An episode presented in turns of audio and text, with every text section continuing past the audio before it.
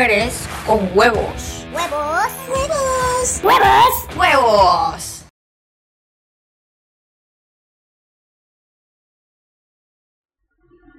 Grandes movimientos sociales, rasgos de rebeldía.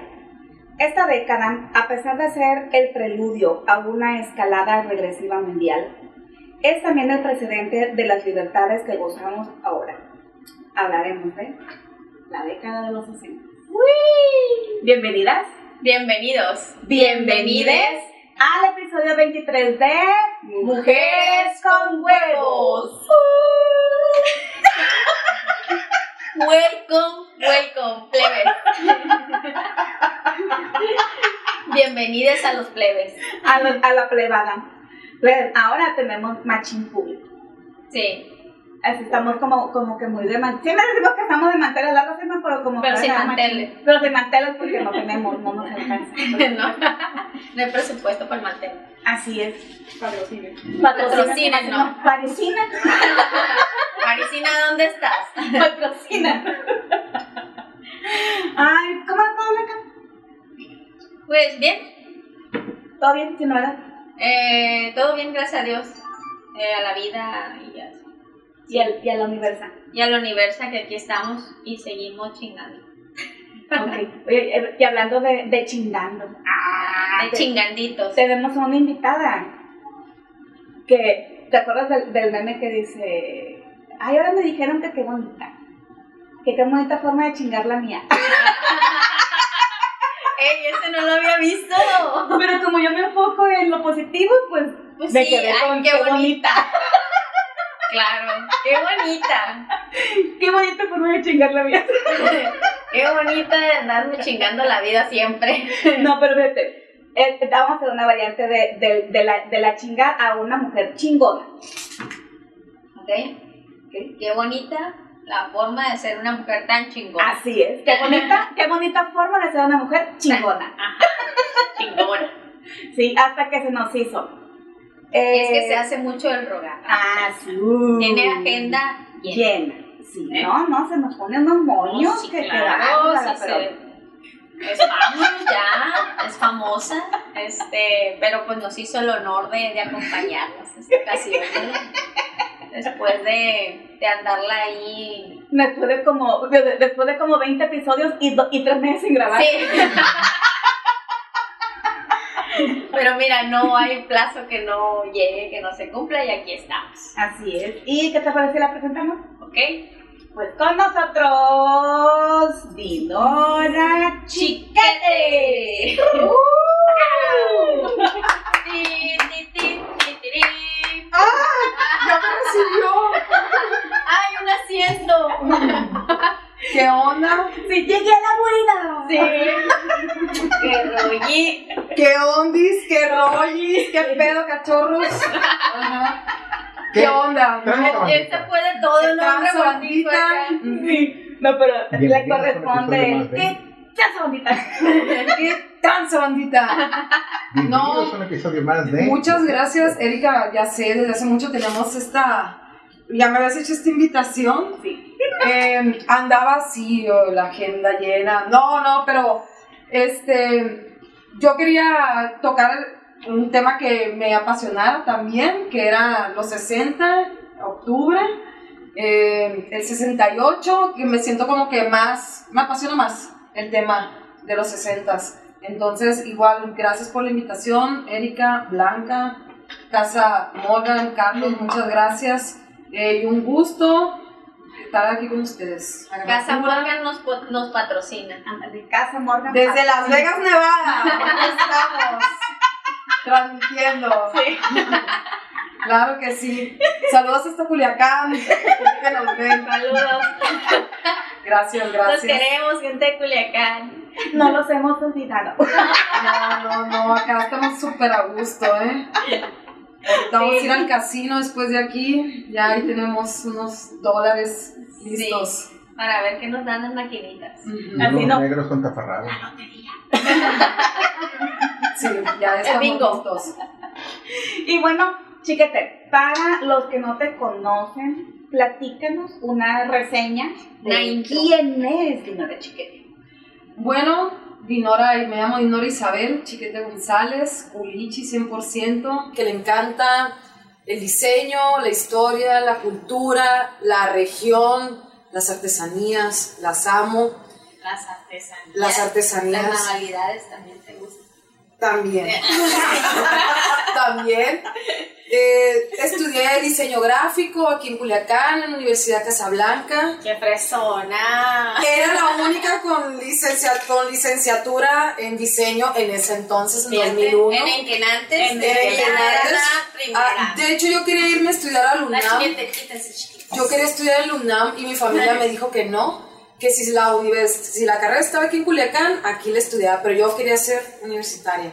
Pues bueno, estudié diseño gráfico, eh, he tenido muchos trabajos, uno de esos pues, donde nos conocimos, Erika y yo, y actualmente trabajo en el Archivo Histórico General del Peña. Estado de Sinaloa, soy apoyo del director Gilberto López Alanís, ahí estoy con él en lo que sea, a este, cualquier cosa que, que necesiten, cuestiones de diseño, edición, de video, trabajo, investigación, archivismo, todo eso. Mm, pertenezco al Seminario de Cultura Mexicana, soy miembro del Seminario de Cultura Mexicana, corresponsalía Culiacán. Trabajo por semestres, por temporadas en Universidad Casablanca también ahora, soy maestra. Fresona. Claro, lo que es, lo que es en las áreas de diseño gráfico, en diseño industrial y a veces en diseño de modas. Mm, trabajo en la radio, en W Radio 97.7 de la Sierra al Mar, en un programa que se escuchar. llama, sí, todos los sábados de 1 a 2. También nos pueden ver por en el Facebook de De la Sierra al Mar. Es un programa de historia y cultura Genial. con PUR, un grupo de historiadores muy padre, me encanta, tengo cinco años y medio, de 11 años que tiene el programa, que se creó desde el Bicentenario. Eh, trabajo con la Orquesta Sinfónica Sinaloa de las Artes, un trabajo del que he aprendido bastante, ahí con la música Igual. clásica, hago toda la imagen de ellos, dos años y medio, tres, haciéndoles el diseño gráfico.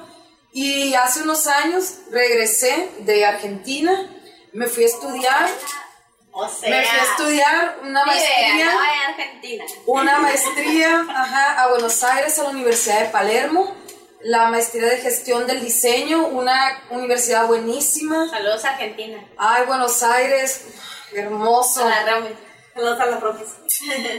A todos los pibes, todas las minas, plebes, saludos, los Las extraño birras. un chingo, las birras, la pizza, las empanadas, ir a Palermo, comer fugaceta, pasta, todo. Todo. todo el obelisco, el tango, el bandoneón, Piazzola, todo eso, San Telmo, hermoso. Estuve cuatro años, viajé un montón, Chingón. fui a Brasil, a Uruguay, a Paraguay, eh, conocí un montón de países, mucha gente. Internacional, o sea. Latina, latina, pero, ajá. Pero sí, fueron cuatro años de muchísimo aprendizaje allí en América del Sur.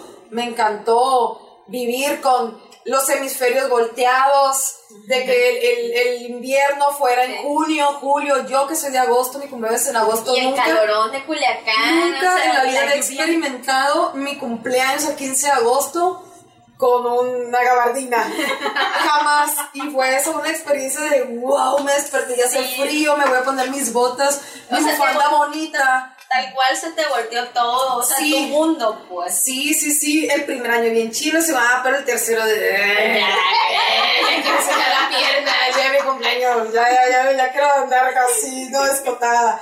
Ya el tercer año me valía el frío, pero quería andar así, ¿no? Pero sí, fue una muy buena experiencia, conocí mucha gente, no más latina, muchos franceses, españoles, mm, buena experiencia a todos, quien pueda, tenga la oportunidad, viaje, salga, de verdad, recomendadísimo. Y ya me regresé y cuando regresé, gracias a eso fue que empecé a tener estos trabajos, porque yo cuando me fui estaba en otras cosas, nada que ver. Eh, estuve trabajando en Palomar de los Pobres, también de diseñadora gráfica, estuve tres años, que aprendí muchísimo, gracias familia Gómez.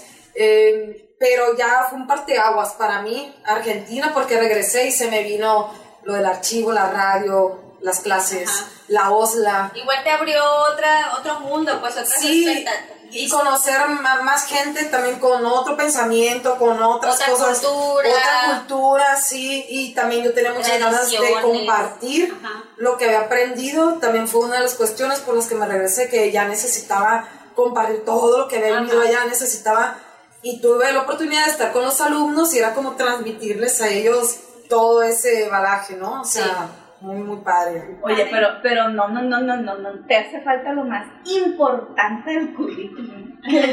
Ciela.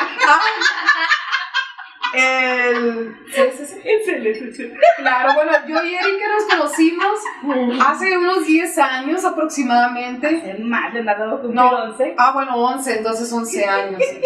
Eh, Más 12. porque Leonardo va a cumplir 11. Entonces suma de dos más, Ajá. 13 años. Oye, mejor vamos a, en lugar de que esté yo aquí, o sea, va a venir la Anita para que sean ya todos él Ah, sí, porque la Ana Morgan también estaba en ese. Sí. No, no, Y- vete Ana, para Así acá. no, y la Pola que hizo, la que hizo esto, Ah, mira. también estaba en el. Oye, sí tiene su estilo. sí, Sí, sí, tiene su firma, es El cierto. polazo. El El polazo.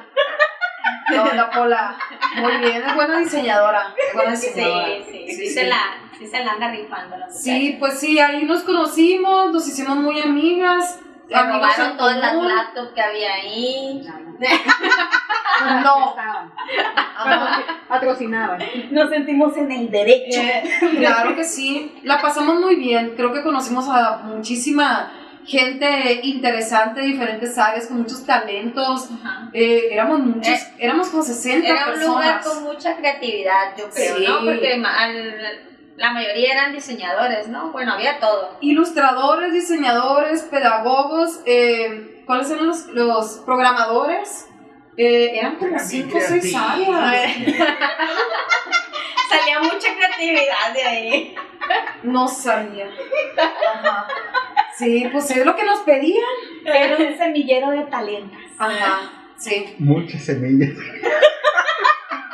El semillero. CLSC Culiacán, Cen- bueno, Culiacán oficialmente se llamaba Culiacán Learning Solution Center, pero no era nada de eso. Nada que ver. Nada que ver, después No, lo bautizamos. Culiacán. Era- lo de Culiacán era lo único. Era LD.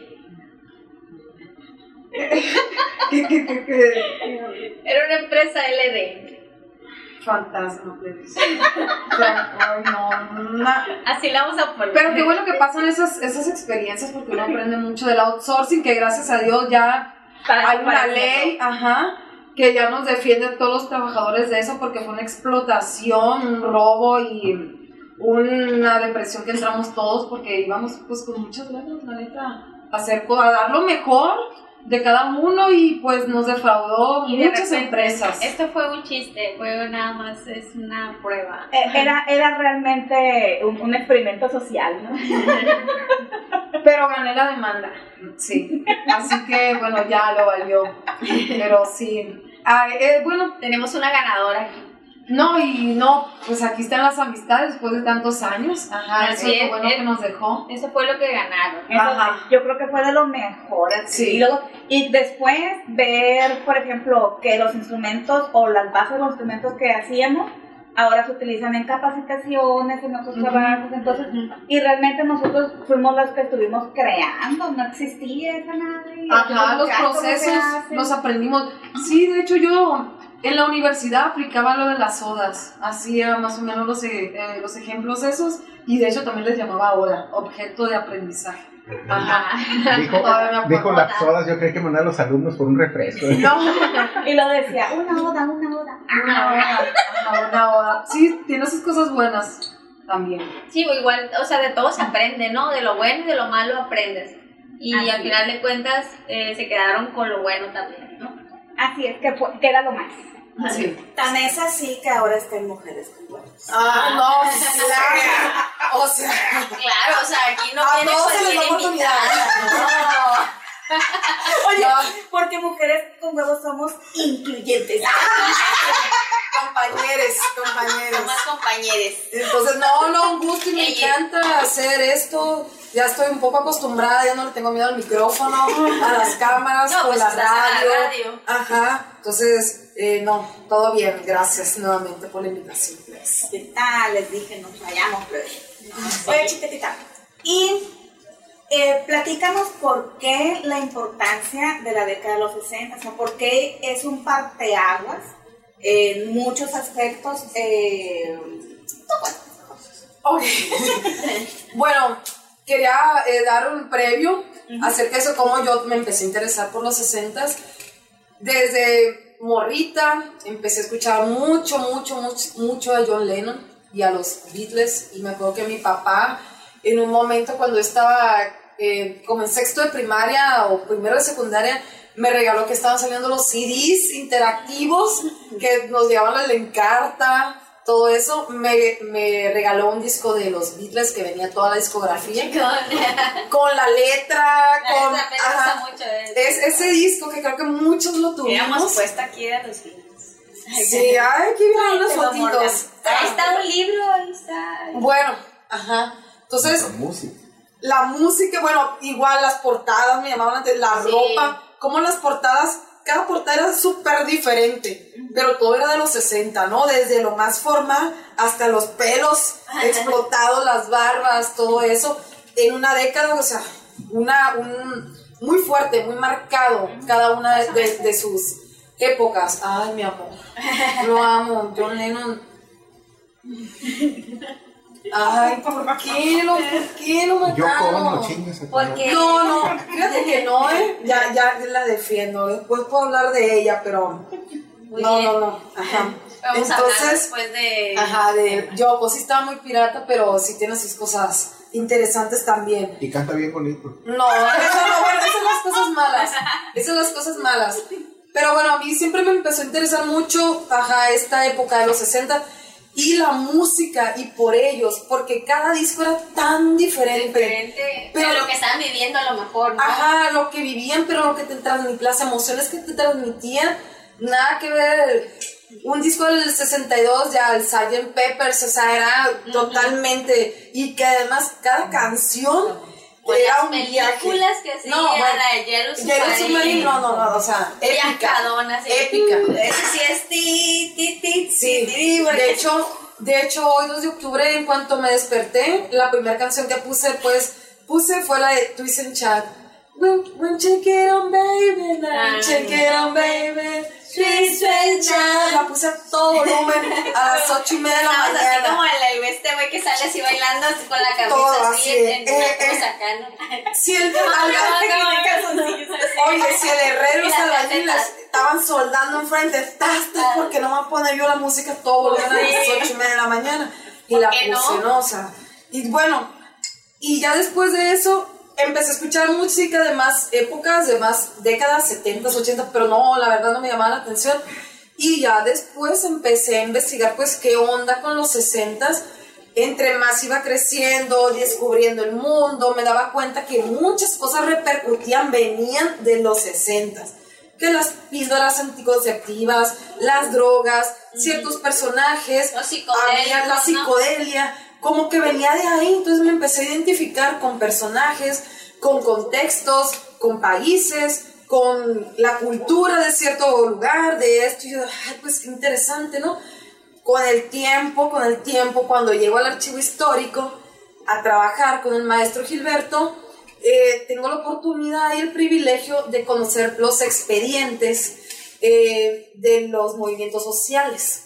Entonces, ahí es donde mi cabeza me empieza a como decir, a ver qué, porque para que lo sepan todas las personas que nos ven, en el archivo que se encuentra aquí por la calle Rosales, 205 Antonio Rosales 253, enfrente de la Libre de Derecho de la Copel Ángel Flores, ese edificio grande, grandísimo, blanco, ese es el Archivo Histórico General del Estado de Sinaloa. Sí. Ahí se encuentra un grandísimos tesoros, no solamente de Sinaloa, ¿eh? hay muchas cosas nacionales y del mundo Y que no lo podemos- se quiera. puede ir a Claro, es pues público totalmente, o sea, tiene, es para nosotros, Ajá. es para los sinaloenses. Y no lo conocemos, no lo valoramos. No, Es ni siquiera sabemos dónde está. existe. Ajá. Ay, yo pido un Uber y es como que, ¿dónde? ¿Qué o es sea, eso, ¿qué oiga? es eso? Y ¿Cómo yo me he encargado de estarle a la gente la así como. Sí. "Ah, ahí es, ahí es. Y bueno, ahí empecé a conocer los expedientes que existían de los movimientos sociales y existe un expediente de los movimientos internacionales nacionales y regionales, ¿no? Entonces empecé un día con todo lo, lo internacional.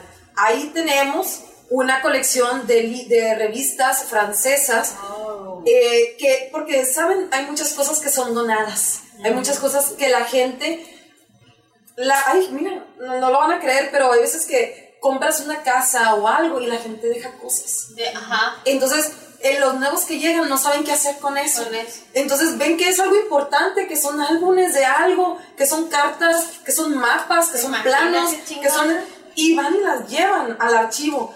Y entonces las donan y nosotros ahí nos encargamos de clasificar de esto, ¿no? Entonces me encontré eh, todo este expediente de revistas de, de los 60 de mayo, del mayo rojo francés, de las barricadas, de cuando empezó todo esto también allá. Y me empecé a adentrar también qué es lo que había pasado, ya no nomás en, en Europa, sino en, acá en, en América, en el occidente. Y empecé a ver más, más información. Entonces me fue llevando, me fue encaminando Te echaste un clavado al pasado. un clavado al pasado y no nomás en la historia. Yo que soy diseñadora gráfica me encantaba abrir la revista y ver la publicidad, las cámaras, los autos, las cajetillas de cigarro, la ropa, ropa. ajá, el diseño editorial, eh, la impresión, todo ese tipo de cosas, ¿no? Entonces me empecé a clavar mucho, mucho con los 60 Ok, em, a los meses el maestro Gilberto me dice, oye, este año, porque eso fue en 2018, me dice, quiero que me, me ayudes a hacer un proyecto de los 60. Claro que sí, le dije. Y ahí empecé yo a eh, desmenuzar como que todo, lo- la importancia de la década y también del año 68, ¿no? Prácticamente fue tu encuentro más, pro- más adentrado con los 60, ¿no? Sí, y lo, lo mejor que no fue... Comenzó tu amor. Y lo mejor es que no fue algo que lo, lo viví, lo experimenté por estar en, en- en la computadora. Fueron ajá. cosas que las empecé a tocar, pues. O sea, expedientes, documentos, pósters, como les decía, revistas, fotografías. eh, y decía, ¿cómo está aquí? Pero venían de ese año, o sea, tú lo estabas Sí, tocando, sí, ¿no? Era de, de- de ese ah, año, o sea, todavía un olor, pues, o Ajá. sea, una emoción, no sé, era como estoy tocando la historia, literalmente, o que todo es historia. Ya de los cinco minutos que vamos a hacer, ya hacen historia. Sí. Pero ya estar así diciendo, esto, es- este póster estuvo pegado en tal lugar y es de este año. Entonces, eso me empezó a enamorarme de esa época, más el boom que se vino con la literatura, con Borges, con Chingón. todos, Ajá. con todos que empezaron a salir. Creo que para mí fue un parteaguas a nivel mundial. Ya me estás emocionando. o sea, Hay que aprenderlo, no, espérense, espérense. Sí. es que sí, Ahorita vamos me gusta mucho la historia, es como que sí, ándale, ya me voy, ya me voy. Y además, ahí en el archivo histórico espantan. Eh, según, haciendo un paréntesis, según, es que ahí eh, llevaron el cuerpo de Francisco Cañedo, Francisco Cañedo, el gobernador de Sinaloa, en el año de, 1900, de la revolución, 1800, 1902, 1909 más o menos. Él fue el gobernador y de hecho ahí vivía y su mamá vivía enfrente donde es la escuela de derecho. Entonces, de hecho, le voy a decir, había los de esos túneles famosos y todo eso. sí. Había un túnel que conectaba el archivo a la, al, a la libre derecho porque ahí vivía su mamá. Ah. Entonces, cuando la puerta del archivo, cuando observen, es muy grande, la entrada era para las carrozas, Sí. ahí entraban. Entonces ahí velaron a Francisco Cañedo, que se dice que en la noche se aparece. Ajá, lo de- yo me he quedado, la verdad, en la noche, nunca he escuchado nada, pero los guardias sí me han dicho que sí les han abierto, cerrado puertas y cosas así. Y más en el Salón Rojo, que el Salón Rojo es uno de los salones, una de las oficinas que está enfrente. Pues es que tantos años es la energía que se ha quedado, tanto, No, hombre, claro que sí. Claro que tantísimos sí. años. Aparte es un lugar hermoso. Oye, porque Arquitectónicamente. pause. hermoso. Podemos hacer después un, un episodio especial. No, de, Ahí, de- en el archivo histórico. Sí, pero hablando de los, de los túneles, de toda la historia esta que se viene, de, de- de- pero de Culiacán, porque la verdad es que sí está muy interesante. Ay, A mí pues puede ser ahí en el archivo y, Ajá. y ese tema. Sí, estaría genial. Sí, Sí, sí, sí. acepto. Yo también. Invitas Sí, al no, no, no, sí, me comprometo. De, de hecho, sí, lo podemos hacer en un episodio ahí en el archivo sin problema. Ahí está el último radio. Entonces, sí lo podemos hacer y igual queda la invitación ahorita para quien guste ir a saber algo de la historia. Tenemos un registro civil que es toda la gente sinaloense desde 1800 a 1920. Tú puedes ir, ando haciendo publicidad, pero tú puedes ir a buscar algún pariente de tu árbol genealógico, investigar. Eh, Aquí. quién No, nació, hombre, dónde nació, de qué se murió. Beltrán, mil años, todo el mundo ahí. Es bien todo interesante. Beltrán. Porque, sí, hay muchos. Una vez llevé a un No, grupo pero es de Culiacán o de Sinaloa. de Sinaloa. Es el archivo de Sinaloa. aquí, Están, de todos los municipios están las actas. Oye, pero tiene historia de Sinaloa y del estado de Occidente también, ¿no? todo. Les voy a decir un, un- un- un- algo bien ultra valioso que tenemos ahí. Eh, el año pasado, no, hace dos años, 2019, se cumplieron 500 años de que llegó Hernán Cortés eh, aquí, a, a es- a estas tierras, y Hernán Cortés escribía cartas. Existen las cartas de relación que él hacía a los, a los reyes de España. Y él iba describiendo todo lo que iba viendo al paso, ¿no? En su camino. Y hay algunas cartas ahí en el archivo escritas Y por ahí Hernán está Cortés. la, ¿Estaba la, la Malinche no la la Malinche, la Milita. La Malinche ni hablen mal de ella porque es una No, de hecho no Ah, has mirado nuestro episodio. No, no la he Este, visto, pero la Malinche no. Chiquete, por favor. Ya, güey, ya, ya, güey, ya. Bueno, bueno, pues, acabó la risa número 23. Adiós, gracias por estar aquí, ¿verdad? Bueno, hagamos la parte 2 entonces. La Malinche. Es la mujer con huevos. La, la. ajá. Es la. Y el, el monumento ese que quitaron a Colón y que andan ahorita peleándose que poner la escultura, debe estar la Malinche. Me pueden poner a mí sin problema. De hecho, Debería estar la Malinche, nomás que falta mucho eh, que la reconozcan, que sepan realmente quién fue, porque ella fue la también la mujer con huevos, la más la mujer más Sí, chingona que tuvo, es. la traductora, quien tuvo el poder así. de, de, de tener los dos poderes ahí. Supo de quién, qué hacer, con sí quién embarazarse, qué. Hablaba siete, ocho este, lenguas. No, no, no. Mm, Es que por eso, de verdad, Malinche. para mujeres con huevos, Malinche es la mujer. La verdad es que sí. Sí. La verdad es que sí. De hecho, fue el primer episodio. Bueno, sí, fue el Sí, fue el primero. Fue el primer episodio que tuvimos. Me, lo, me lo voy a tatuar. La amo. Pongan la escultura de ella, por favor. Eh, Yo le digo, le digo a Carlos, ya para los que no son de Culiacán, de saber que Culiacán se ha llenado de, eh, ¿cómo se llaman los anuncios grandotes? De, Lo de espectacular. espectaculares de hombres feos. Todo Culiacán está lleno de espectaculares de hombres feos. Ay, bueno, sí. O sea, que el, que el médico en la chingada, que o sea, Ay, puras pendejadas de el esas. chango, ni al caso. Sí, me o sea. Culiacán, ícono de pues, espectacular, espectaculares de hombres feos. La digo, neta, sí. digo, yo quiero ser un espectacular. Yo me vale madre de qué sé, me vale madre cómo Pues salga. sí, si sí, está lleno de hombres feos, La verdad es que ¿por sí. qué no puedo estar yo también? La- sí, es cierto. Ahorita que se hace esa observación. Si quitan a- a- al, al tipo este y no le dan a mí. Al más recomendado. No, no, a la escultura que quitaron. Ah, la escultura. Ah, Sí, le empezó a poner. Claro. Yo una a las tres. O sea, la, la Morgan Que también. pongan a mujeres con huevos ahí. Sí, la verdad ¿por es que qué sí. no? Sí, ¿por qué no? Sí, todo es posible. ¿Qué más es Ahorita posible? hay que hacer una manifestación. Bichis. Ahorita, ahorita ya. Afuera Quiero archivo histórico. Afuera del centro histórico. Igual para los que no son de, de Culiacán y no son de otras partes, no. Aquí en ciertos lugares más de rancheros se estila porque viven varias familias pegadas unos a otros, ¿no? Y ya ves que por una ventanita te, te diriges a la casa enseguida, ¿no? O sea, en este caso es por un tunelito. O sea, Un tunelito. ca- Casual, así. el Aquí túnel que es mi que casa ya sabemos de dónde aprendió el Chapo a hacer los túneles. De que antes de Culichi, pues, así, es túneles. Hello. O sea, el, el, el, Es el Mario Bros. Ingeniería un pura. culichi nace con un túnel. Güey, es que En el ADN del culichi traemos los túneles. Los túneles. Y sí, y sí. no, es que Mario Bros lo sacaron de aquí, de hecho. De hecho, cuando estaba en Buenos Aires, cuando llegué, yo llegué en marzo del 2014.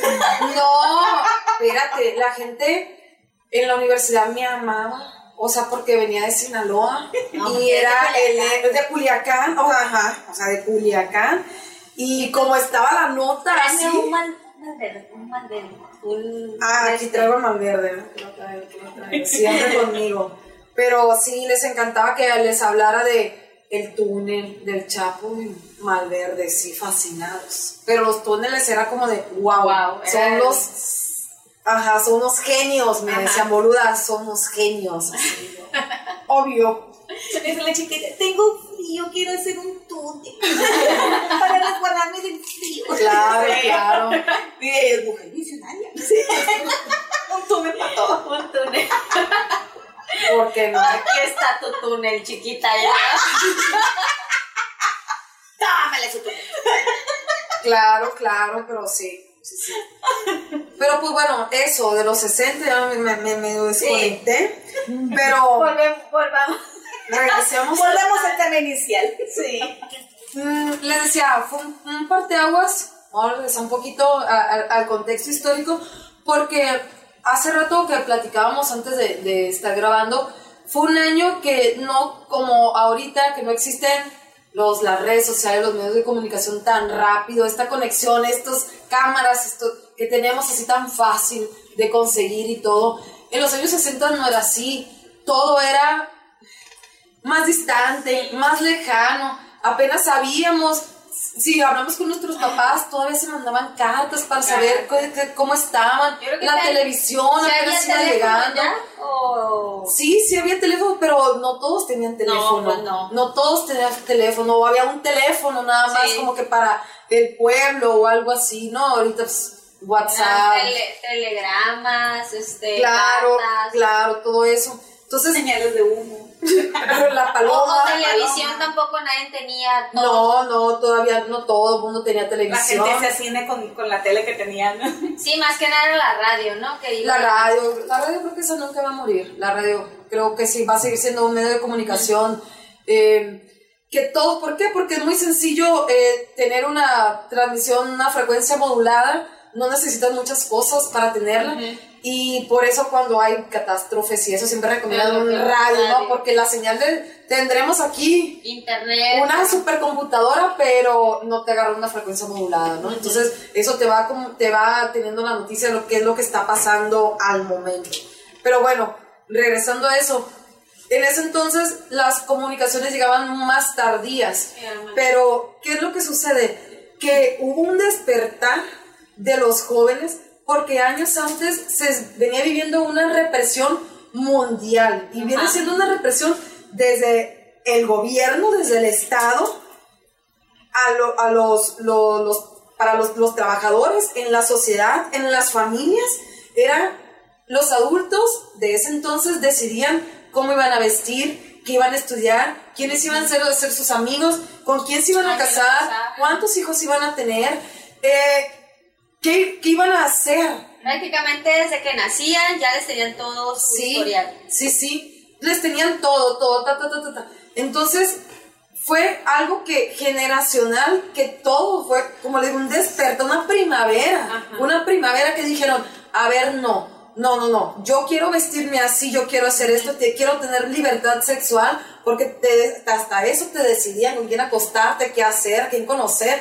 Entonces, empezó los jóvenes, empezó el movimiento realmente empieza en Francia, cuando empiezan ahí en mayo del 68, eh, el mayo rojo, que los jóvenes allá empiezan también, y fíjense, todo son cuestiones estudiantiles, son movimientos estudiantiles, que después vienen los obreros a unirse, la sociedad, vienen los ferrocarrileros, vienen los trabajadores de esto. No es nomás los estudiantes. ¿Por qué? Porque eran demandas de una sociedad, pero que el estudiante era el que levantaba la voz. Porque sí, al estudiante se le respetaba porque era un profesionista, pero no se le hacía tanto caso.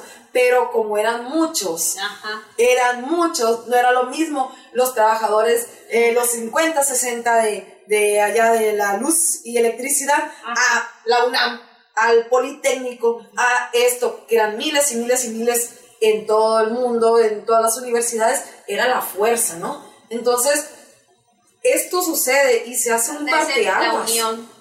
La unión, se hace una unión, ajá, no es de que, ah, ven allá que en Francia empiezan y ahora los mexicanos les vamos a copiar, no, se empieza a hacer como un rebote, Ajá. un rebote, porque como también, una cadena, algo así que se iba entrelazando entre Sí. los países. Claro, y era el claro, movimiento pues que se iba uniendo o reforzando a través de... Creo que siempre ha pasado eso, ¿no? En, en- en diferentes épocas del, del planeta, del mundo, como tú quieras, pero dices tú, ¿cómo es que antes, hace miles de años que ni siquiera existía nada?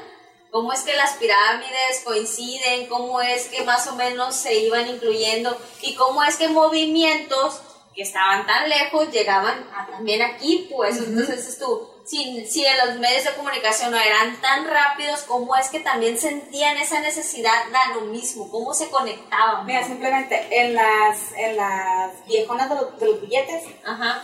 se replica eso Sí. mismo. Las nos- viejonas de los billetes. nosotros tenemos unos episodios que se llaman los viejonas de los billetes. Que también tienes que escucharlo. que hablamos, que hablamos sobre las mujeres que aparecen en el billete de mil pesos. Ok, Y eh, a su vez, otras mujeres que también tuvieron una gran influencia, que igual no aparecen en el billete, pero que estaban replicando como Ajá. diferentes cédulas en, Ajá. en- en diferentes partes de la República. ajá, Entonces, a fin de cuentas es eh, pues prácticamente lo mismo, ¿no? Como con una cédula eh, en, que no hay relación aparente entre sí, Sí. eh, pero se van uniendo y van conformando un organismo más grande. Sí, es, que es como que lo que está ahorita en ese momento, la revolución, el- la, ¿cómo se puede decir? La vibra que está en esas partes que se está transmitiendo, o a lo mejor nosotros no lo estamos mirando, pero invisible Sucede. está pasando y tú tienes esa, como esa ansiedad, esa necesidad de decirlo y se está transmitiendo, no importa en qué parte del mundo estés, pues, pero está ahí como que la vibración de que ve esto, esto está latente, pues. Y, y yo creo que en eso lo hemos visto en la- toda la historia. Bueno, por lo menos yo es lo que, esa particu, ¿cómo se puede decir? Esa cosa medio extraña, sí, particular. particularidad, Ajá, que es como que es un detonante que siempre está. Sí, sí, entonces, pues aquí pasan, empiezan a repercutir muchas cosas en el mundo. Aquí tengo un, un listado de algunos acontecimientos, pero después me voy a enfocar en, en, lo de- en el 68 aquí en México. Eh, pero suceden muchas cosas, ¿no? Y aunque también estoy segura que ahorita no lo sentimos, bueno, sí lo sentimos, pero el 2020 también creo que va a ser un año que se va a hablar muchísimo, muchísimo en unos años más. Con esto de la pandemia también vamos a tener libros, así como aquí tenemos, eh, va a haber muchos libros del 2020. Pero, ajá, los 60 marcaron mucho. Hubo muchos sucesos históricos desde la, la, la compe- no competencia, pero sí, la competencia espacial para llegar al espacio. Eh, como les decía, la píldora anticonceptiva que fue creada por un mexicano, la televisión a color, la primer transmisión en televisión en vivo, los premios Óscares, eh, Fueron a la luna. la, la llegada a la luna del hombre, eh, en las primeras Olimpiadas en América Latina, no había existido unas Olimpiadas, todas habían sido en Europa, en Asia, y se hacen las primeras Olimpiadas aquí en México en el 68.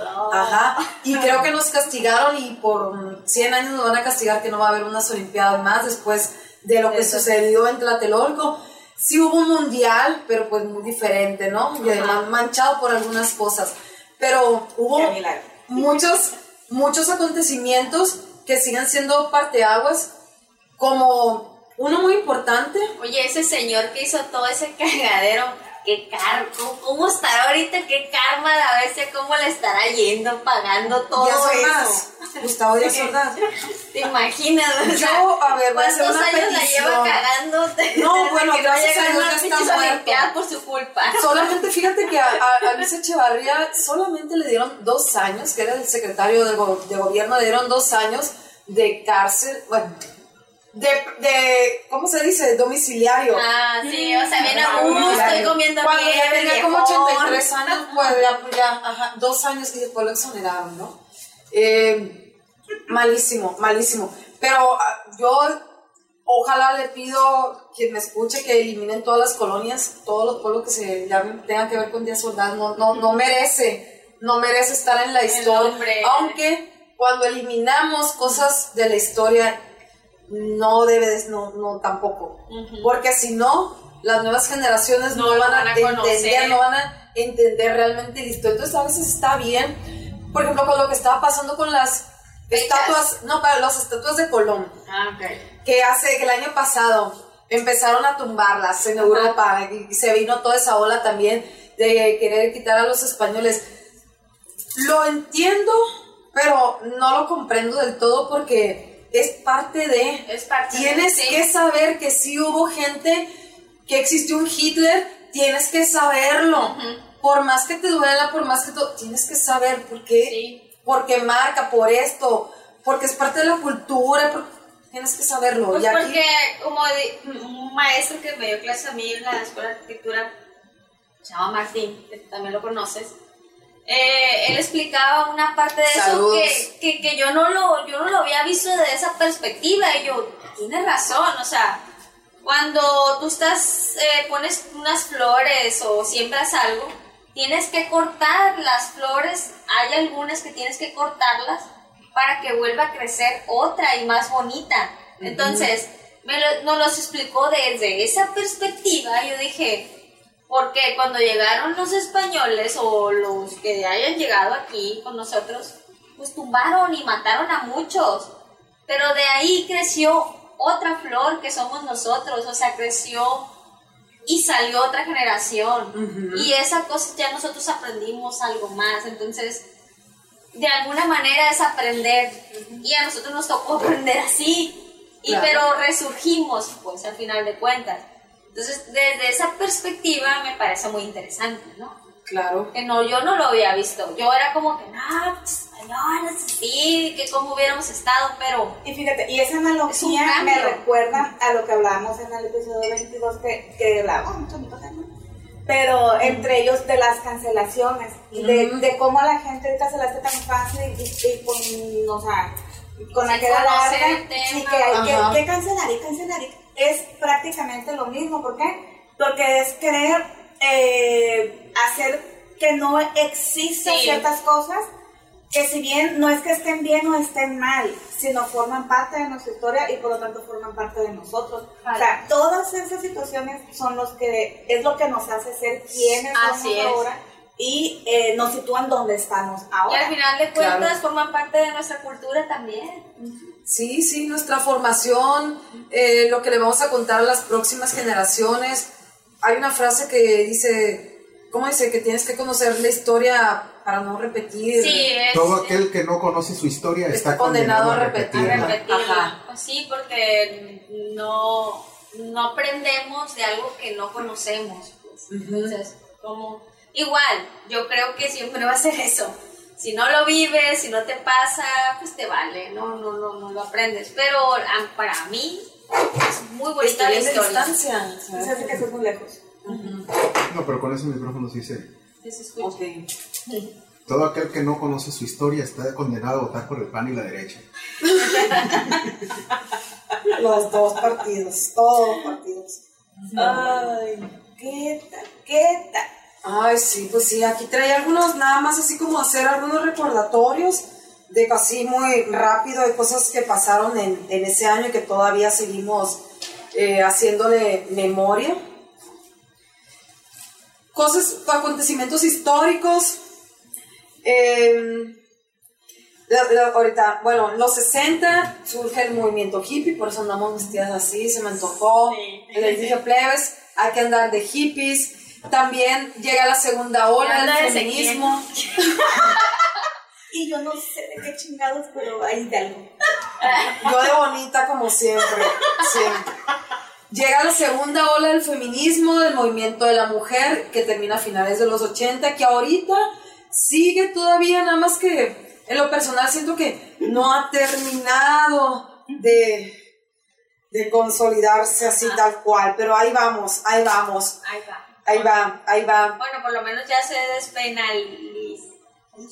Despenalizó. Despenalizó. nada más. Nada más. Pero es un paso. Es un paso, todavía vamos a seguir luchando por que sea gratuito y seguro. Y seguro. Y seguro es lo más importante porque está comprobado Que, que... entre den- que esté dentro de la salud pública, ¿no? Sí, Pues sí. sí, tal cual, es como tiene que ser, pero pues bueno. La Malinche era tan inteligente que ella hacía todo, eh, los procesos del aborto lo sabía perfectamente, todas las hierbas, todo, era Ajá. una genia, pues era una maestra en eso en herbolaria también. Desde entonces, pues sí lo hacía bien natural. Y ahorita nos andaba metiendo a la cárcel, pues. Sí. Hello. Eh, Les digo algo.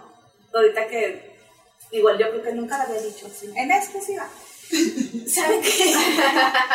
Yo En me- exclusiva. Yo me di cuenta que el- de todo el rollo que traían con el aborto, ahora con estos escándalos. Ajá. Porque yo desde que tengo uso de razón, que desde desde muy chiquita, Ah, bueno. desde- no, yo he escuchado gente que, ah, es que abortó, pero, con- pero yo la verdad pensé que era algo muy natural, Ajá, y que era algo que no estaba pensado.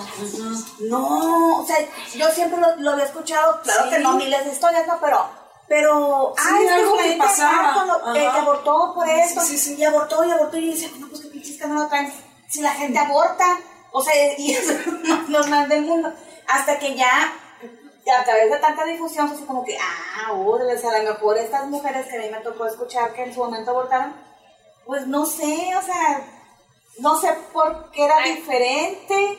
Sí, es mucho No tabú. tendrían los, los recursos, los medios, no sé, porque yo estaba muy chiquita.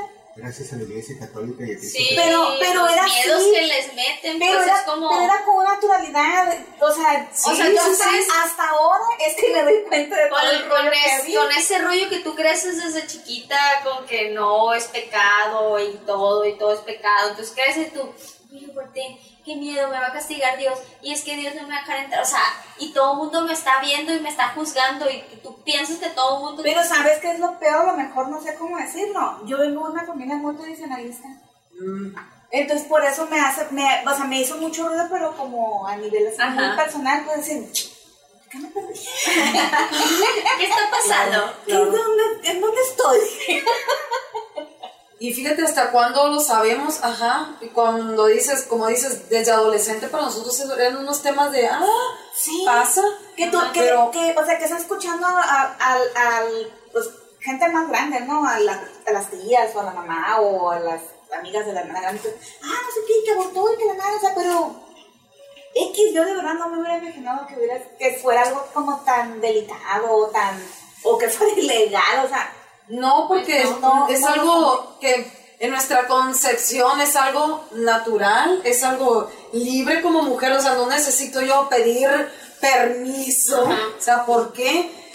Para nosotros lo vemos, lo sentimos normal, también porque estamos en estos tiempos, ¿no? Sí. O sea, estamos en Sí, estas pero épocas. antes era- Pero antes acá, que por ejemplo en los 60, pues nace la minifalda, no podías, Así no te podías. eh, ¿Sabes que estaba mal visto que te vieran fumar a una mujer en la calle? Sí, de hecho. No podían estudiar carreras de ingeniería.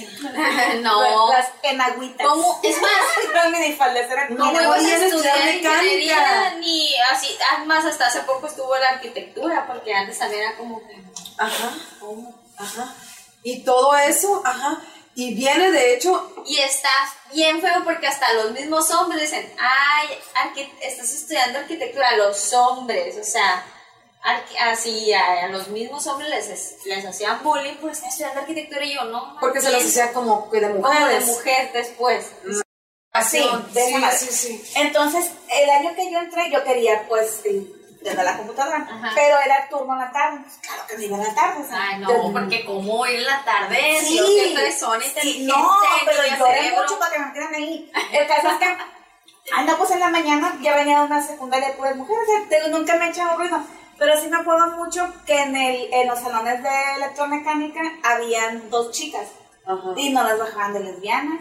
Ah, Que yo la verdad, o sea, me, tengo un recuerdo muy vago de ellas Ajá. y no podría decir mm, absolutamente nada.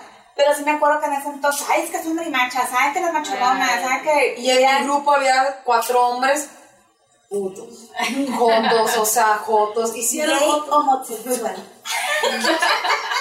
No, no eran. Saludos a. No, no, no, No, no, es que no, Porque no yo soy de era. la segunda generación de diseñadores gráficos de la Casa Blanca. Ah, sí. Y en mayoría éramos hombres y nomás había un puto. Ajá, este es un ejemplo. Y ahorita de hecho salen más mujeres de gráfico.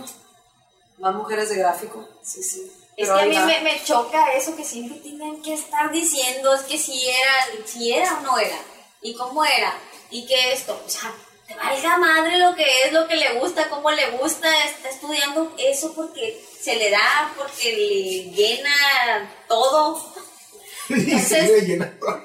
Pues qué chingón, güey, qué chingón que te llene, porque si no te llena algo, pues mejor vete ya de ahí. No, o sea, ¿qué estás haciendo ahí? Pero Claro. ese es el punto, porque siempre tienen que estar dividiendo, etiquetando.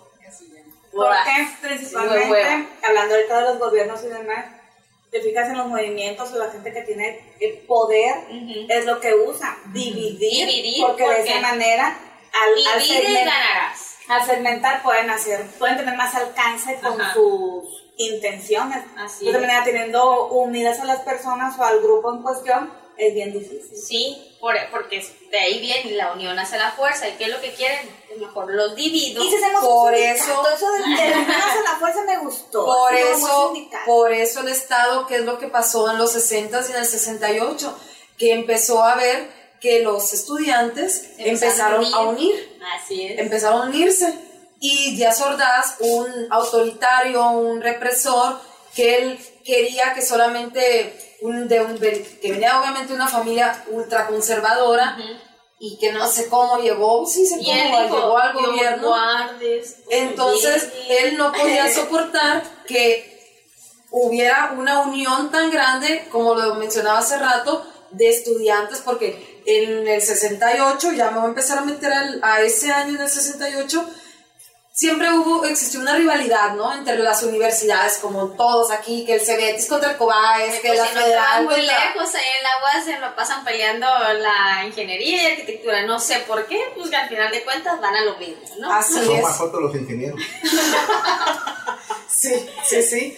Entonces empezó a, a- que empezó a pasar, había tanto silencio, tanta represión, tanto, tanto autoritarismo por parte del gobierno, porque les voy a decir un dato. Mm, En, en los 60 el Zócalo, los espacios públicos que ahorita conocemos nosotros, donde nos tomamos selfies, grabamos TikToks y agarramos cura y vamos al perrito. Antes eran espacios sagrados solamente para el gobierno. Tú no podías ir al Zócalo a pararte nomás por huevos, sí. por huevos, nada más así. Ah, no, no, no, Menos que ser en Los Pinos, de donde están ahorita, que es museo. no, ah, el Centro Cultural. Los Pinos, ¿no? Entonces, no existían, todas esas libertades no existían, ¿no? Entonces, ¿qué pasa? Que los estudiantes empiezan a unirse, a decir, a ver, ya basta, ya basta, Ajá. ya basta. Se junta el Politécnico, el, Polite- el Instituto Politécnico Nacional es quien inicia realmente Ah. todo el movimiento. Muchos creemos que fue el UNAM, pero Pero no. El, ajá, no, fue el Politécnico y se unió después el UNAM, que los vio en una marcha que estaban hablando, que iban marchando. Se empezaron a unir, después se empezaron a unir la vocacional, eh, las prepas, se empezaron, y les digo, mm, era un mensaje de la sociedad, un pliego petitorio, era un pliego petitorio que pedían, no era un pliego petitorio estudiantil, era por la gente, o sea, para aclaraciones, eh, qué está pasando, queremos saber qué, o sea, y sobre todo el diálogo público, porque no, no aceptaba el gobierno platicar. En los medios de comunicación solamente ponían alguna información, datos, pero nunca les daban una fecha, un lugar, simplemente era como de que, ajá, ajá, para calmarlos. Tal cual era muy autoritario. Muy, muy, muy, demasiado autoritario. y, y ahí es cuando el movimiento del 68 no es, quiero aclararlo, el movimiento del 68 no se enfoca solamente en el 2 de octubre, no es nada más la matanza. Son muchas cosas. Fue un día, el día Eso más fue negro. como la- la- lo que explotó, Lo ¿no? explotó, pero el movimiento del 68 empieza desde julio más o menos, cuando empiezan estas, estas uniones entre las universidades a juntarse para exigir derechos, exigir la dignidad universitaria. Empiezan por muchas cosas y como les dije hace rato, se empiezan a a unir más, ¿no? Entonces, ¿qué, qué se vienen? Empieza, eh, se crean los, las brigadas, que las brigadas eran grupos entre 5, de, de 2 personas a 50 personas, que eran mismos estudiantes que financiaban, que se iban a botear a las calles, a las colonias, a todo. ¿Para qué? Para que los estudiantes em, eh, pudieran comprar papel, tinta, comida. ¿Para qué? Para llevar la verdad. Todo lo que los estaba callando, todo lo que estaba, porque como les digo, no es la cadena de WhatsApp. Ahorita que te mandan, no es como que te voy a etiquetar en el evento No, esto. pues era- era imprimir, era, ¿y qué es- empieza a pasar? Se empieza a tomar como El chamuco, el hijo del aguizote. el día era otro, ajá, los periódicos. Sí, los periódicos. Sí, los periódicos. Que retomaron de las épocas de la revolución lo que era el hijo del aguizote. Porque Ah, ¿quién sí, era el y personajes, toman eh, muchos personajes icónicos. Mm, eh, Zapata, De hecho, en los primeros episodios de las mujeres de los billetes, hablamos de los periódicos esos, cuando iniciaron con la revolución.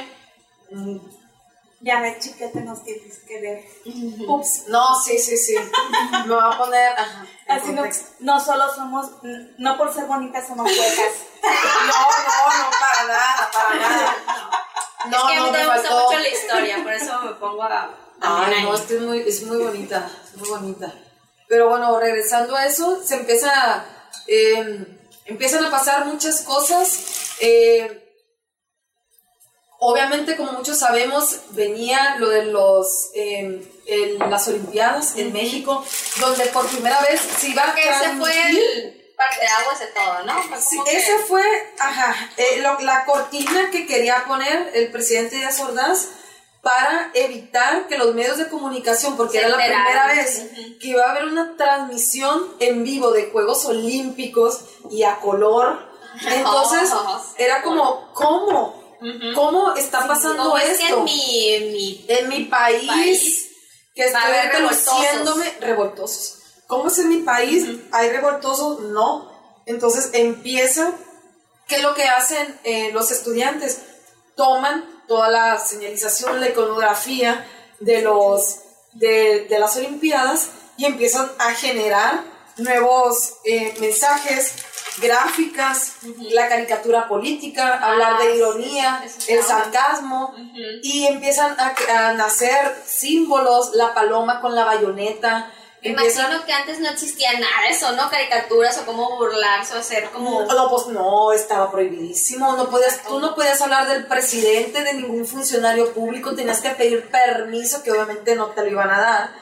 Entonces, aquí la primera vez que, ¿qué? Hacen marionetas, hacen eh, changos, porque de sordas le decían el, el chango sicón, cállate chango sicón. No entiendo Ajá. por qué le podían haber dicho así. No, yo Qué feo estaba, qué feo estabas, morite, boludo. Es que eh, era, eso reflejaba realmente su personalidad, era es lo que era. pues, Sí, o sí. sea, Entonces los estudiantes empiezan a contar con ironía todos los mensajes que pasan y pues el gobierno obviamente entre más se iba acercando, hubo muchas marchas, julio, agosto, el, se- el 13 de septiembre fue la marcha más grande, la marcha del silencio, en el que fueron entre 300 mil y 500 mil personas que no eran solamente estudiantes, eran toda la gente. Y vamos pensando que la Ciudad de México en ese entonces eran 5 millones de personas que vivían, nada más. Ahorita son, que no sé, no sé, 30, 40 millones, pero en ese momento eran 5 y se juntaron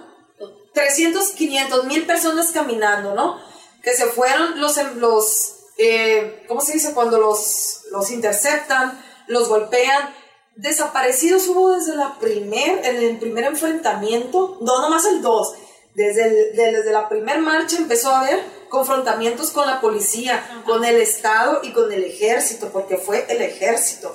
Entonces empieza a ver todo esto y el gobierno cada vez estaba diciendo, a ver, a ver, ya viene, ya viene, eh, las Olimpiadas ya vienen. Entonces, ¿cómo puedo controlar esto? ¿cómo puedo controlar? El pedo es que la sociedad y todo el país está unido contra ellos. Entonces, ¿qué es lo que dice? Pero ellos tampoco querían doblar las manitas, pues eh, eh, no dijo, es, eh, ven, vengan, vamos a hablar, vamos a ver cómo podemos nosotros. nunca no. aceptó un diálogo. No. Y otra cosa importante y que nunca había sucedido es que los rectores se unieron a los estudiantes. No eran solamente también los estudiantes. Sí. Entonces tenían la base, el respaldo de un rector de la UNAM, del Politécnico, y era como, se me voltearon estos dos Sí. personajes, ajá, tan importantes de estas instituciones, están respaldando a los estudiantes, ¿qué va a pasar? Así es. Ya Tantísimos. tenía más fuerza. pues, Más no fuerza. Frías, ajá, no me acuerdo su nombre, pero Frías se pedaba, que era el, el rector de la UNAM, se sube con ellos al estrado y los apoya y esto, y No, los pues, con politécnicos... eso ya se levantaron y fue más fuerza. Y los ¿no? politécnicos fueron más guerreros, fueron los que más murieron, los politécnicos fueron los que más murieron, anduvieron en la lucha, anduvieron haciendo todo, todo el trabajo realmente brigadista. Eh, y pues ya llega el día, el triste día, que hoy conmemoramos 53 años, hoy es 2 de octubre de 2021, estamos en Las Vegas, no, en Culiacán, Sinaloa. Y hoy se cumplen 52 Que años las de... Bahamas con Inés de. Tomando aquí mi mojito. Aquí tomando un mojito. Salud, salud, espérense. Salud de Salud. Salud, salud, plebes.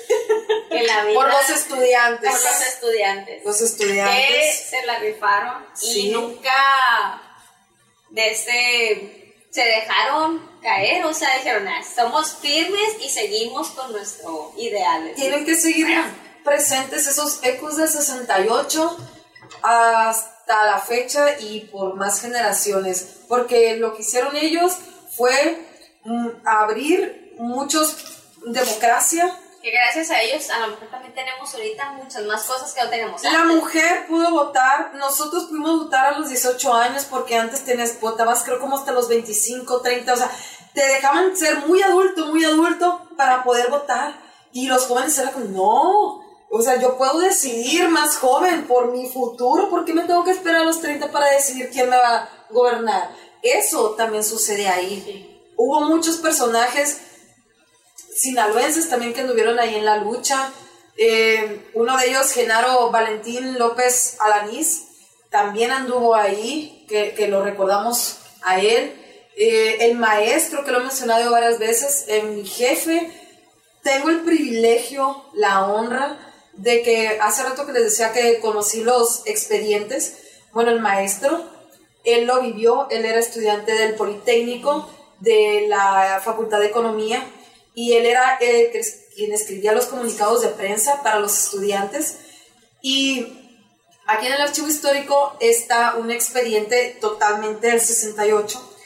Y algo que a mí me, me marcó, me, me, me, me hizo sentir, no sé, no, hasta me sentía que no, no podía yo con eso, pero les decía estar viendo las cartas que se hacían entre sus amigos, todos los folletos, todo eso, los diarios, él tiene, donó sus diarios en los que está escribiendo día a día día lo que estaba pasando, lo que comían, dónde dormían, que las, eh, las, las manifestaciones, todo eso, y se me hace algo, un, un- un- un tesoro tener personas que al día de hoy sigan vivas, que nos puedan contar eso, y yo que sea un amigo mío, me siento... Sí, decir, no, no puede ser que él me esté contando de su voz lo que vivió, cómo corrió, los amigos que perdió, los maestros Sí. que, que le mataron. Hoy me contó nuevamente, es la segunda vez en la vida que me cuenta eh, esa experiencia de Tlatelolco, hoy me la volvió a contar, la corretiza, como él con una amiga de enfermería, este, era la que, la muchacha era la que lo traía él, ajá, Ajá. porque él me, no, como que se, se- se, se, se choqueó, no Ajá. sabía, y la muchacha fue la que, Reaccionó, la- le ella fue la que reaccionó, y como al día siguiente, después de la matanza que entraron todos los tanques, eh, esa, las bengalas que cayeron, las bayonetas, cómo les encajaron las puntas, los deshojaron, como al día siguiente llegan ellos y había, dice que había cientos y cientos y cientos de zapatos Ajá. con sangre y estaban los, los militares sin- ya eh, limpiando y un, y un camión barriendo así como la basura del Sí. concierto de, No sé, Ajá, de quien tú quieras, ¿no? Y, y era como bien impresionante sí. ¿Qué todo. hicieron con tantos cuerpos? Mira, O sea, le- la prensa, la prensa según esto, según esto, murieron entre 100 personas, ajá, 100 estudiantes, pero los testimonios que existen hasta el día de hoy hablan de que fueron 30, 40 camiones llenos de estudiantes muertos. O sea, los camiones que llegaban para, eh, para hacer la, la- de las convocatorias, para las manifestaciones, terminándose yendo llenos de cuerpos mm, de los jóvenes. O sea, más de 30 camiones sí salieron, ¿no? No fueron 100 estudiantes, simplemente los, Ajá. los que mataron. Hay muchas cosas después de todo esto. Eh, ahí en, el- en este lugar de Tlatelolco, pues obviamente ahorita, actualmente es un habitacional. Yo he ido un par de veces a ese lugar, se siente una vibra, una vibra rara, pero yo he platicado con gente de Tlatelolco y yo uno como que trae eso, ¿no? O sea, la Ajá. matanza, la matanza. Pero yo tengo una amiga, Amaranta, que una vez, que ella vive ahí en el edificio Chihuahua, de donde dispararon, y yo le empecé a platicar eso y me dice así como, a ver, a ver, a ver, me dice, Tlatelolco fue el primer mercado que hubo en el país, o sea, no es todo la matanza, me dice. Ajá. Nos sentimos también orgullosos, me voy yendo ya a lo prehispánico, o sea, me dice, Sí. aquí hay mucha historia, Mucha me historia, dice. No nomás es los estudiantes. Aquí fue la primera vez que existió el trueque, aquí fue la primera vez que hubo esto, ta, ta, ta. Ah, sí es cierto. Uno trae como que esa onda, ¿no? Sí. Pero es como que un espacio muy importante, Tlatelolco, Nonalco, toda esa zona que está ahí, que tiene un chingo de Está historia. demasiado cargado de historia. Muy cargada, acabo de ahora en verano anduve por ahí, me hospedé ahí por, en Santa María de la Ribera con Iracema Pérez, saludos. Y eh, me encanta que de su edificio se puede ver toda esa zona habitacional. Y pues me gusta mucho eh, recordar todo esto porque también creo que no ha habido algo tan fuerte como Que marque eso. marque eso, un movimiento estudiantil tan fuerte. Porque sí, años después hay más, se vino el Yo Soy 132, hubo más cosas, pero creo que Ayotzinapa. Ayotzinapa, Atenco, Ajá. Mm, pero algo de esta magnitud, de esta envergadura, creo que no. Se ha quedado corto muchas cosas y creo que es importantísimo que lo sigamos transmitiendo a todas las generaciones porque Por más feo que fue, creo que es importante Y conocerlo y, y saber el por qué, de dónde surgió. El, no, no, el que no quede en vano todas esas muertes. fue el PRI, Fue el PRI. fue el PRI, el ejército y el Estado. Entonces, este, el autoritarismo, fue el, el egoísmo, fue el que yo, ustedes no van a poder más que yo porque soy el presidente y, y yo quiero que sean perfectas mis Olimpiadas, porque quiero que vean un México chingón. Que, que- o sea, ¿cómo vas a tener un México si ni siquiera tienes unido a ni siquiera el tercio de, de- de- de lo que es tu país, pues? Y después que pasó los 2 de octubre, se vienen las Olimpiadas y lamentablemente se diluye todo el movimiento. Ya, ya no Sí, había pues, nada sí, más que hacer, no había nada más que hacer. La gente con miedo, o sea... Los estudiantes, muchos eran de otros estados, se regresan a sus lugares de origen y queda como que eso, ¿no? Queda ahí esa sensación. Muchos todavía no pueden hablar del tema. Ajá. Todavía No, han pasado ¿cuánta gente 53 quedó años. después Hay, eso? claro, O sea, hay, hay personas que todavía siguen en, en terapia. ¿Podemos ir al baño? Vamos a una pausa, gente. Rapidito. Bueno, pues volví más. Quiero ponerte. Oye, chiquete, pues ahora platícanos eh, sobre este movimiento hippie, sobre la psicodelia. Digo, por algunos vestimos. Estos outfits no fueron dios. Mira, yo... Bueno, El movimiento hippioso. Claro, el movimiento hippie de drogas y rock and roll también llega en los, en los 60. El boom del LSD llega en, en el año también 67, 68. Que esto, esta droga sintética ah, es como la O sea, como sustancia. Es una droga. Es una droga. No Pues- todas las drogas son malas. Es que está muy estigmatizada la palabra droga. Pero droga es un paracetamol Pues, ah, sí, también. de todos los medicamentos. Todos los medicamentos. Ajá. De hecho, se llaman drugstore, ¿no? Claro, droguerías. En muchos países de Latinoamérica se utiliza droguería y en la farmacia. yo con una papa aquí toda. Sí, entonces Bueno, aquí eh, quiero leer eh, un poquito, un pedacito sobre eso, sobre eh, la, el 68 y los, el rock and roll. Ajá, Dice- droga, sexo y rock and roll. Y sexo, qué bonito. Dice todo al mismo tiempo y la música no era la excepción. Es el año del Summer of Love y el Woodstock, que de hecho hace poquito se cumplieron 50 años del Festival de Avándaro también y de donde nace lo de la onda, la onda, Es la onda, música, ¿Qué es la onda? Es la onda. La, la onda es eh, el surgimiento también de nuevos géneros eh, y cantar contestatariamente hacia el gobierno por medio de eh, Como- por la música Ajá, como tipo la- las canciones que hacen esas de las... de protesta. Sí, eh, que es como tipo trova. Ajá, eso, la ¿no? música de protesta, Ajá. claro. También nace, claro, bueno, nace en, en el 68, también todo esto, este caldo de cultivo, como le dicen, ajá, del rock. Em, dice, la droga moda ampliaba la percepción, vamos a hablar del LSD, y por ende la creatividad de los músicos. Tres de los discos más importantes de todos los tiempos se crearon en esa época. En el SD. en LSD, en realidad.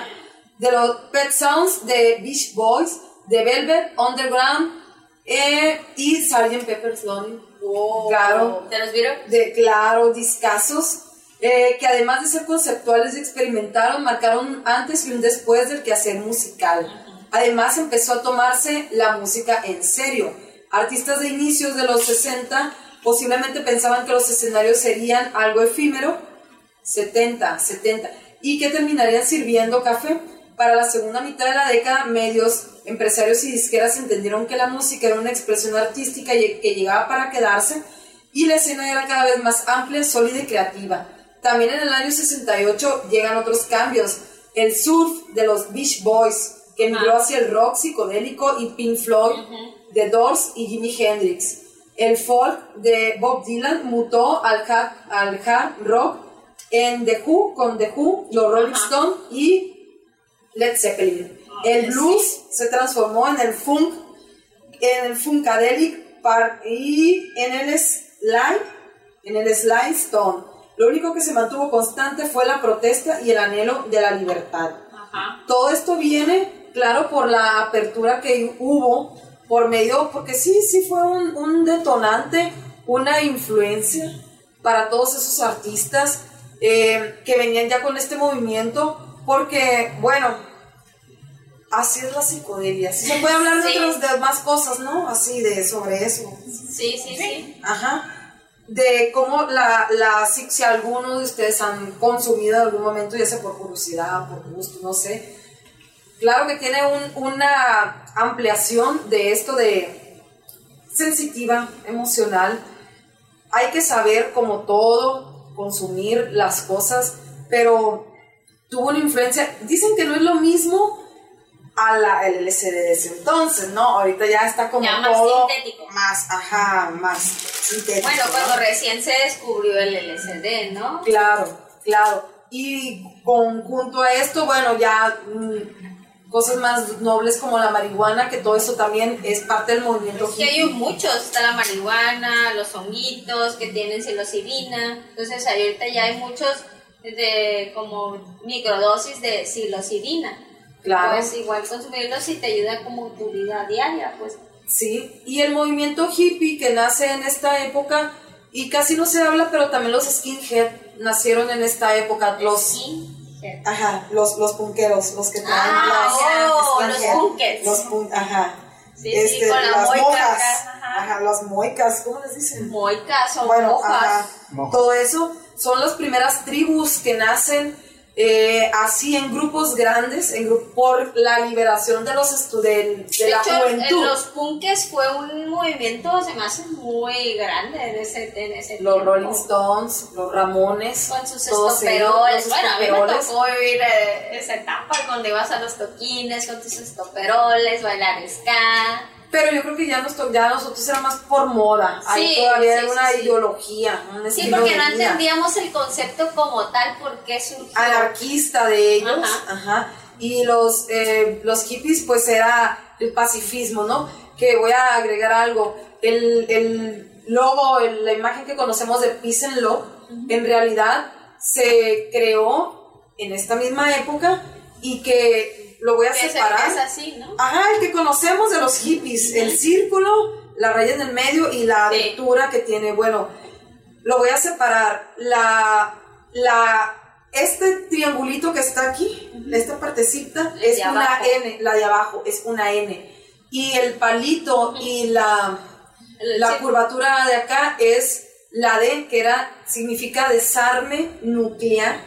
Y es cuando se, eh, la- en la guerra de Vietnam se juntan los grupos también de jóvenes y muchos intelectuales y filósofos a defender la intervención de Estados Unidos en Vietnam y crean este símbolo que Oh. después lo toman los hippies por el pacifismo, ajá, Ajá. pero era significa desarme nuclear. exclusiva, es un sigilo.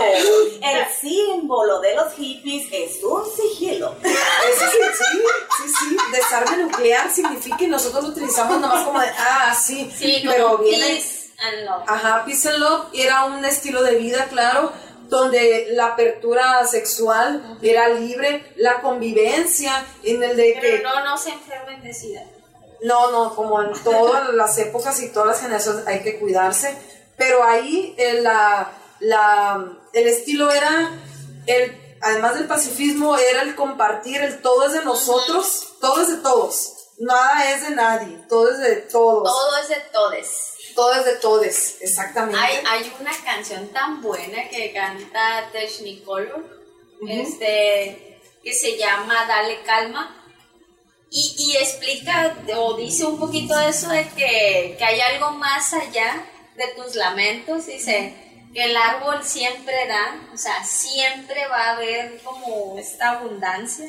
Y yo creo que es como que era el lema también de los hippies de que, güey, tú das, yo doy y todo va, siempre va a estar en abundancia, no siempre te quieras retener todo, porque este es como la, lo que estamos viviendo ahorita casi siempre con el, con esto del consumismo, de que yo quiero, yo quiero tener, yo tengo, tengo este carro y así lo tengo porque lo quiero, porque lo merezco.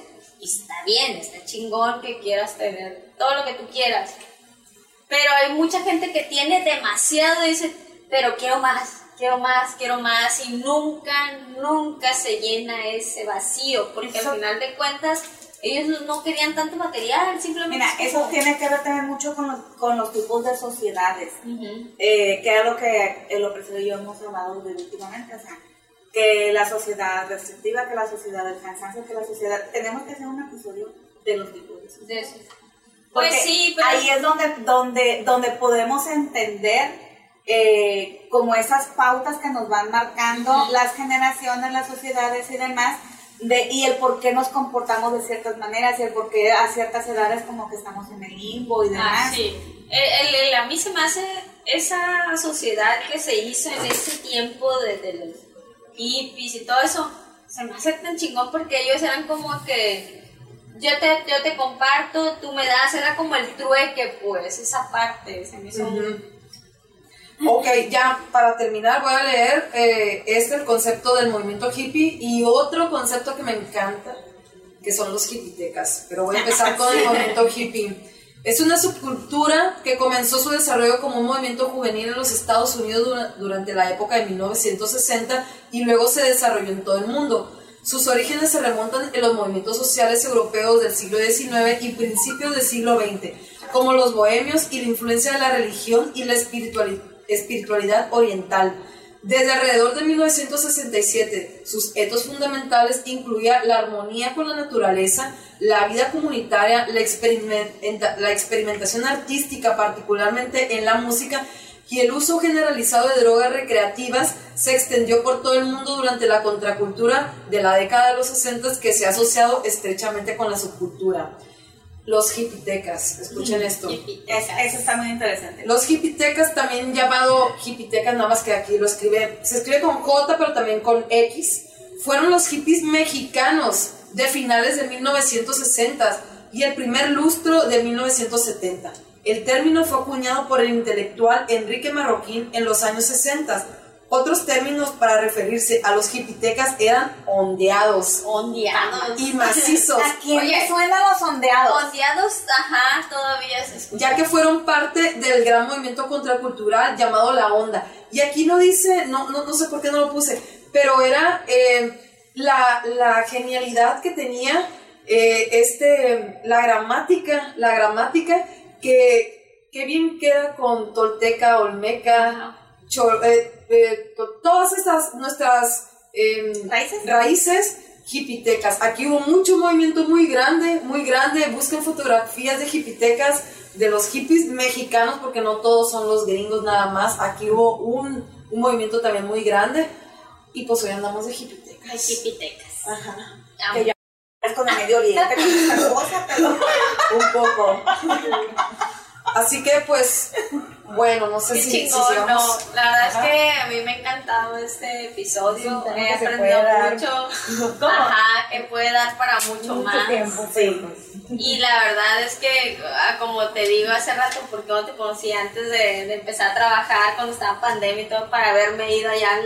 Y yo así, no, pues porque no estuviste en el CELA. Pues, Sí, Ajá. porque a lo mejor dices tú, ¿qué es eso? A lo mejor yo ni siquiera puedo entrar. O sea, no, No, sé. no, es, pública, pasar. es pública y puedes sacar tu, tu tarjeta para préstamo de libros, para copias, lo que necesites, eh, ver expedientes, como les dije, ese de los movimientos sociales, puedes ir a buscar planos de la ciudad, puedes Ah, a buscar genial. fotografías, Para los arquitectos, para los estudiantes. actas de nacimiento, hay muchos tesoros, muchos tesoros ahí en el que tenemos en el archivo y vale la pena darse una vuelta de lunes a viernes de 9 a 1. Ahorita por pandemia tiene ese horario, antes era más extendido, pero vayan. Antonio Rosales, 256, Centro Histórico de Culiacán, enfrente de la Libre Derecho, enfrente de la Coppel eh, Ángel Flores, y les recomiendo estos libros, este libro que tengo, que muchos de los datos que les di, el 68, el año que transformó el mundo, de Ángeles Magdaleno, y este hablemos de los 60, que es de Enrique Rashbenger.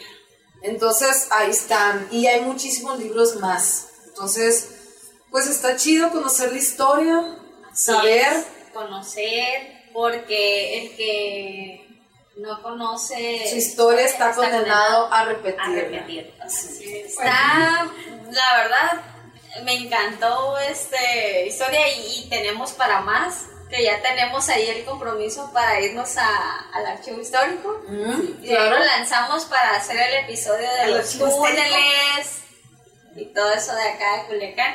Igual, Les no- puedo platicar ahí, tenemos el mural que hizo, que se llama El Códice de la Nación, que hizo Rolando Arjona Amabilis, que fue que el creador del, del escudo de Sinaloa y de seis municipios más, que lo tenemos, que era un mural que se había hecho para llevarlo al Archivo General de la Nación, pero al final no hubo un espacio y casualmente aquí en Sinaloa estaban las medidas exactitas para acomodarlo, entonces se lo trajeron y es bien interesante leer la lectura que haces de, abajo hacia arriba, cómo te lleva de la época prehispánica de aquí en Sinaloa hasta la independencia. Súper colorido, grande, mide como, no sé, 12 metros por... No, sí, sí, es, es algo bien grande, es algo bien grande. Poca gente sabe que está ahí. Me encanta cómo lo puedes leer, la historia. ¿Puede ser de fondo? Claro, sí, de- totalmente. Es lo que Sí. pensando que ya me dices. Totalmente, hay muchas cosas, les digo, para que vayan y hablar también del Para que edificio, del sepan que arquitecto. la cultura de Sinaloa, de Culiacán, no nada más es nada. No es mucho, es mucho nada, mucho, no, mucho no. más. Hay mucho de qué hablar, hay, del cen- el centro histórico tiene mucha historia. Eh, el arquitecto Luis F. Molina, que fue Ajá. quien hizo... De quien- es el libro que tiene el, el maestro Martín. Ujú, es de él. Ajá. Ajá, Luis F. Molina, que la arquitectura del centro toda es eh, neoclásica y que es lo que nos caracteriza aquí en, en- en este estado. Hablemos de arquitectura en Sinaloa. ¿Eres arquitecta? Sí. Ah, mira, qué chingón. ¿Ves? Yo me voy a inscribir a arquitectura. también. Los que no conocen Culiacán, de verdad es la oportunidad. Culiacán es tan bonito. Muy bonito. En todos los sentidos. La verdad o sea, es que sí. eh, El clima no. Pero Culiacán es hermoso. Tiene. Contamos con tres ríos. ¿Qué más queremos? Naturaleza. En Culiacán, en Sinaloa 11.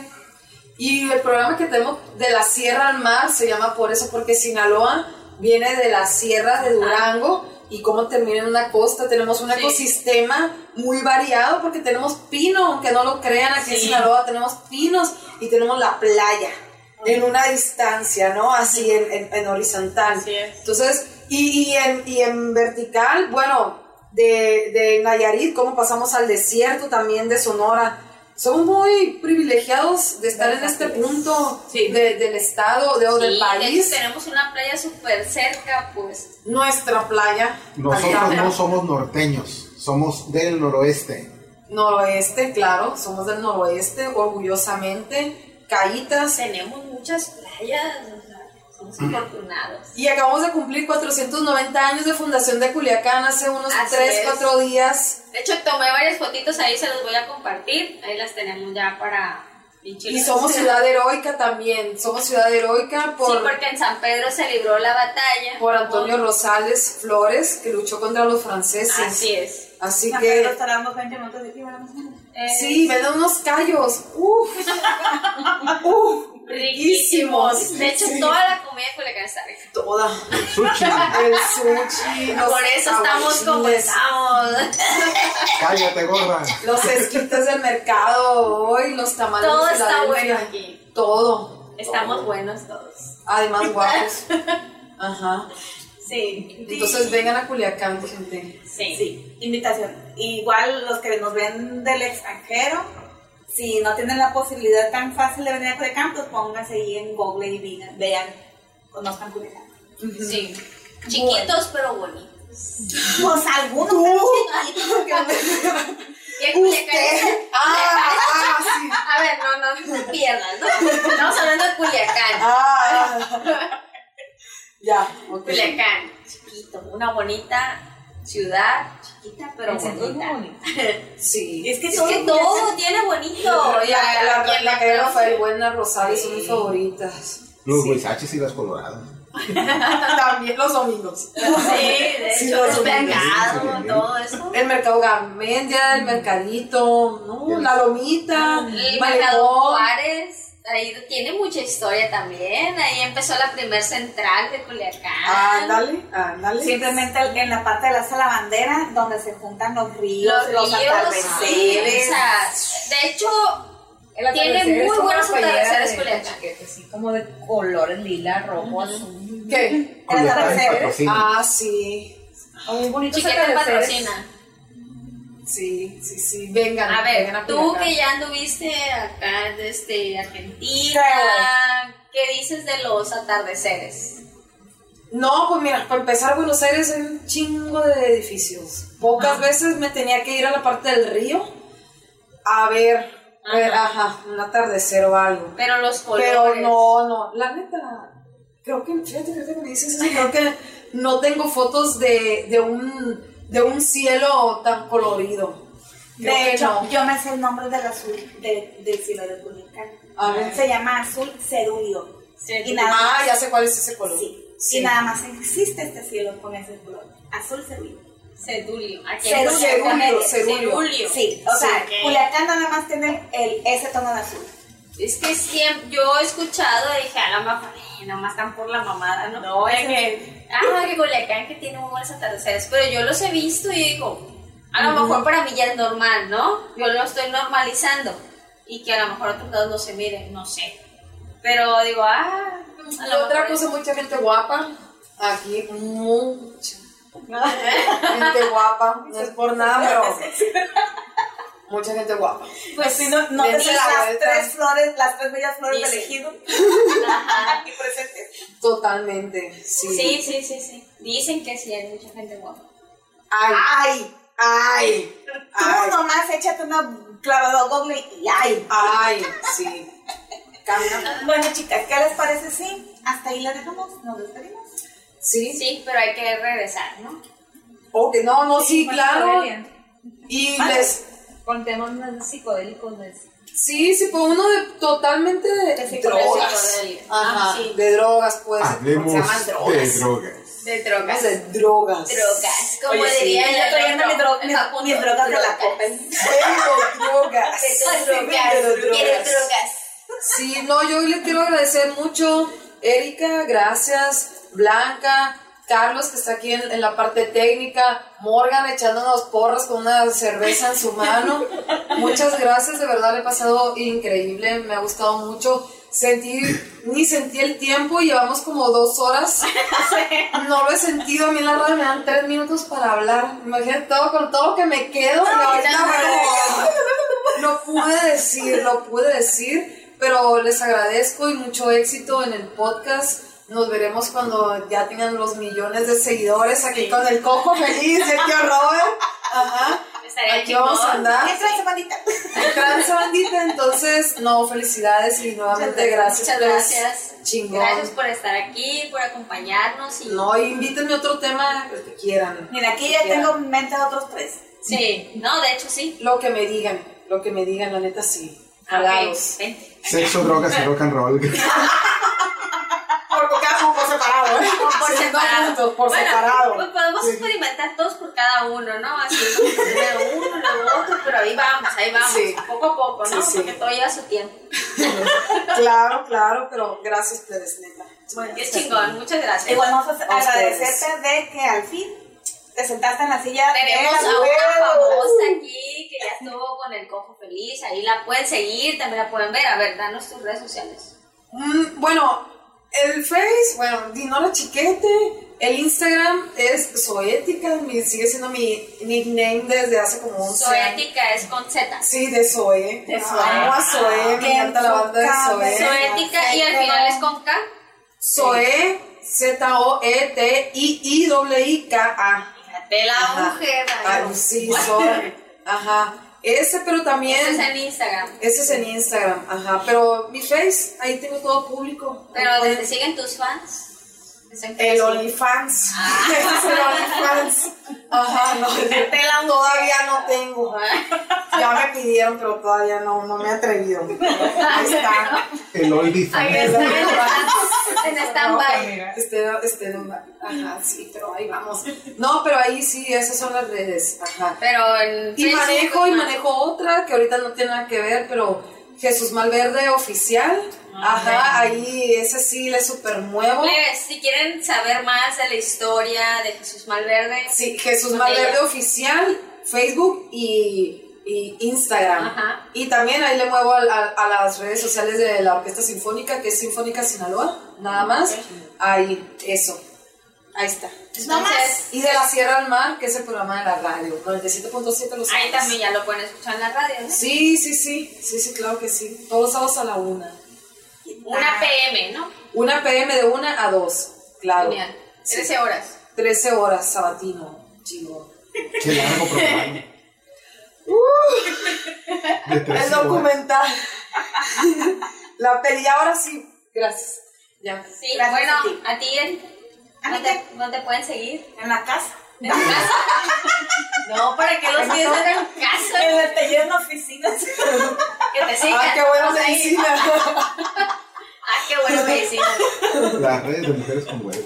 La, ajá, mujeres con huevos tienen. Sí, sí, ya las sigo, claro que sí. Facebook, ajá. Sí, pues Mujeres con Huevos tenemos nuestras redes en, en Instagram, Mujeres con Huevos con W. W. Y en Facebook, Mujeres con Huevos, también nos pueden seguir. Y también tenemos nuestro correo por cualquier cosita que nos quieran mandar. Beeper. aclaración, quejas, quejas siempre va a haber, gracias. Y bueno, también nos pueden escuchar en todas las plataformas de podcast. Porque estamos en Spotify. ¡No! Sí, ¡Neta! güey. ¡Uh, qué chingón! Patrocinen las caguamas. Pues esperamos que chingón, nos qué patrocine Cata ¡Qué Blanca. chingón! Niño, quien- quiera, aquí usted. Miller, este Pichito la- Layana a la vez. Aunque sea tecate. Aunque Light. sea. Light, aunque sea. Light, pero sí. Lo que sea. Pues estamos agradecidos con todos, con la vida y pues que nos da la oportunidad de estar haciendo esto, ¿verdad? Así es. Tenemos Y, la libertad de hablar. ay, sí, sobre todo. Y que no nos callen. bueno, nos vemos. Muchas gracias, Plebes. Hasta el Gracias, 24. chao. Gracias, Chao. nos vemos.